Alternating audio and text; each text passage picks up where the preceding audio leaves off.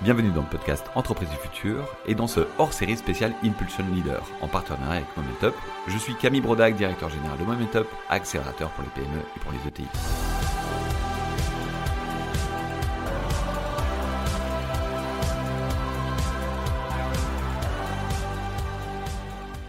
Dans cette série de podcasts, nous recevons des dirigeants référents, inspirants et entreprenants qui impulsent une transformation dans les PME et les ETI au quotidien.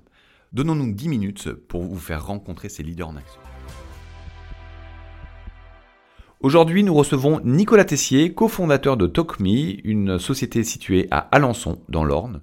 Donc Nicolas, en 30 secondes, c'est quoi TalkMe TalkMe euh, est une entreprise spécialisée dans la transformation digitale, notamment des entreprises industrielles. Donc on a développé un logiciel dit polymorphe qui permet de s'adapter au processus de l'entreprise. Et concrètement, vous faites quoi? Concrètement, on développe du coup euh, un logiciel qui permet au quotidien de faire gagner du temps aux équipes, de faire gagner du temps aux opérateurs, de faire gagner du temps aux managers et d'avoir une meilleure qualité de vie au travail grâce au digital. Et typiquement, je suis un client industriel, euh, j'ai euh, mon usine de production. je, comment, enfin, vous, vous m'aidez comment? Déjà, on va voir avec vous, analyser vos processus, on va voir comment vous travaillez, parce que c'est là qu'il y a de la valeur. Ensuite, on va pouvoir maqueter du coup des solutions qu'on aura hiérarchisées bien sûr ensemble. Et maqueter avec les équipes de production, c'est hyper important pour nous parce que derrière, ça permet un accompagnement au changement euh, forcément plus simple. Et vous, vous branchez aux machines et aux logiciels qui peuvent exister? Oui, tout à fait. On se branche d'un côté, euh, on se connecte du coup aux différentes machines, peu importe la marque, peu importe le modèle. On centralise, on fiabilise la donnée et on se connecte également au logiciel en place. Le but, c'est pas de faire table rase, le but, c'est de faire du lien et d'apporter la bonne information au bon moment à la bonne personne. On va parler de transformation maintenant. Quel est ou quels sont les éléments les plus importants pour vous dans la transformation de vos clients industriels? Ce qui est le plus important, c'est de réussir à fédérer du coup les équipes autour de cette transformation. Il faut absolument que ça vienne des opérateurs, mais qu'on intègre tous les corps de métier faut que l'IT discute avec euh, l'opérateur, avec les, managers, et que chacun puisse du coup apporter sa contribution. Et, euh, et quel est votre impact à vous en tant que conseil dans cette transformation? Le vrai impact, moi j'ai créé la société TalkMe pour ça, c'est que j'avais remarqué euh, quand j'étais à la Chambre de commerce et d'industrie en tant que conseiller numérique dans l'Orne, qu'il y avait un certain plafond de verre avec les logiciels qui existaient, c'est-à-dire assez rigide, euh, qu'on ne pouvait pas beaucoup bouger, et finalement ils étaient assez subis euh, par les équipes.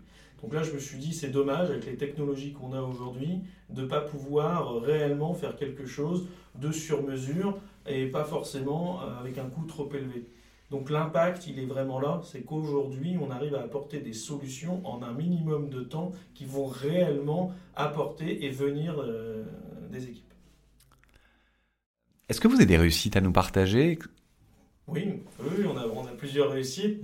On a expérimenté déjà dans, plusieurs sociétés, euh, des sociétés euh, diverses, hein, certaines de l'industrie euh, mécanique, d'autres de l'aéronautique, d'autres plutôt dans l'agroalimentaire. Et donc, l'une des réussites qui est intéressante, je trouve, c'est hum, celle qu'on a eue dans, un domaine pas forcément industriel, mais c'était avec des, des élagueurs, des bûcherons.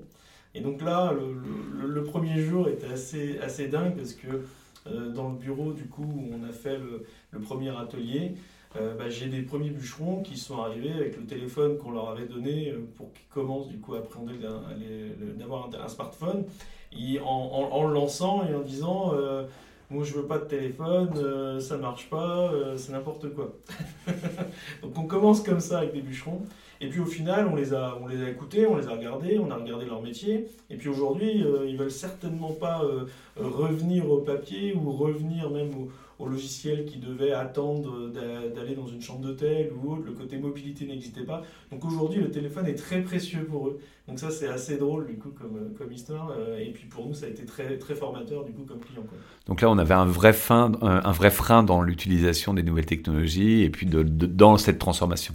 Clairement, euh, on n'avait pas forcément des, personnes d'un âge avancé, on avait des, gens un peu plus jeunes qui ne voulaient pas du téléphone, ou alors qui nous donnaient des excuses en disant je veux un iPhone, je veux veux pas un Android.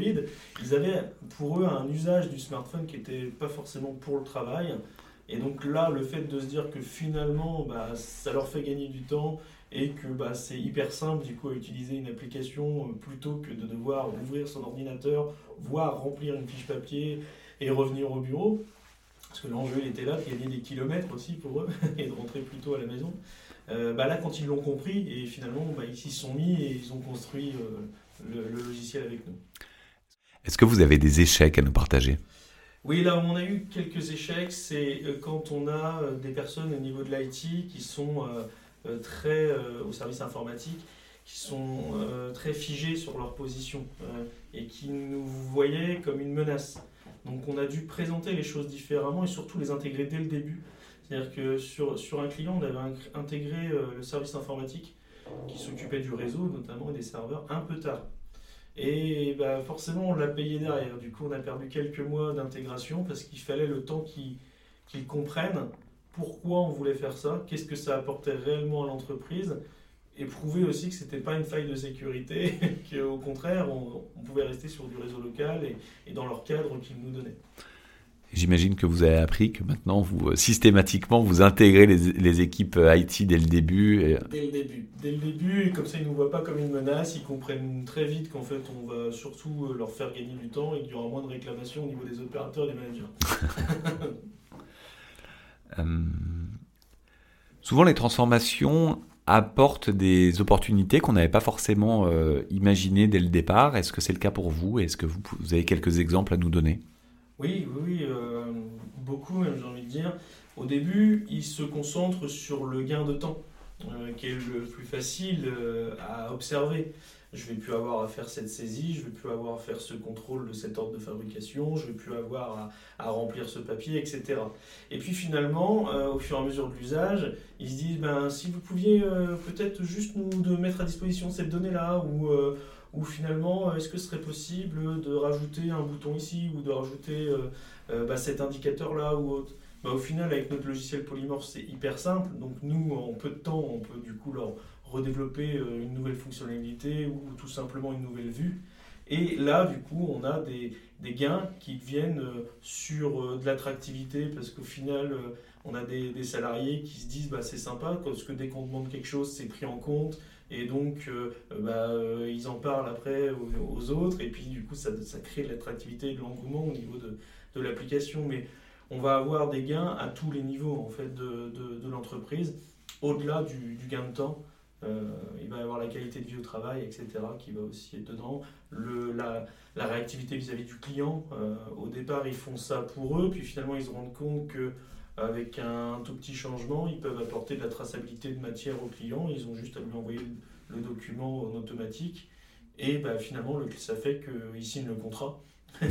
et donc là, euh, bah, ils nous disent merci pour le coup. Bien que vous travaillez pour des élagueurs, la plupart de vos clients sont, industriels et c'est intéressant d'avoir votre vision parce que vous voyez beaucoup d'industriels au quotidien. Aujourd'hui, on est dans un moment avec beaucoup de...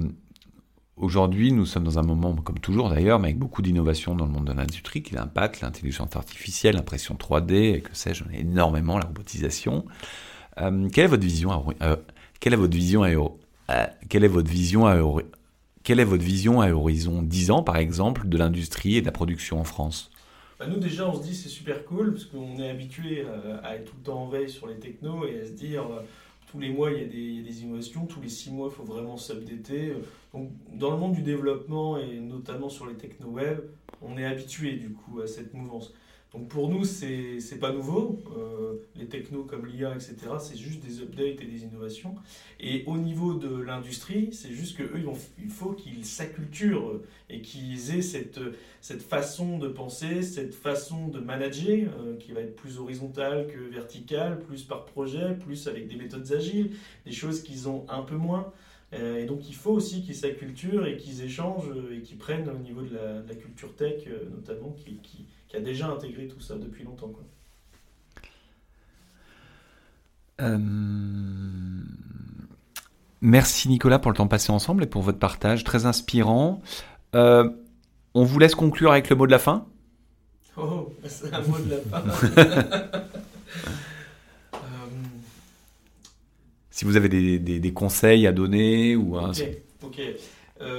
moi je dirais ne vous dites pas que c'est impossible et surtout dites-vous que dans, dans le développement, on peut tout faire. Merci de nous avoir écoutés aujourd'hui. Nous vous donnons rendez-vous très vite avec le partage d'un autre leader référent. Si cet épisode vous a plu, n'hésitez pas à le partager, à le noter sur Apple Podcast et à vous abonner. Bonne journée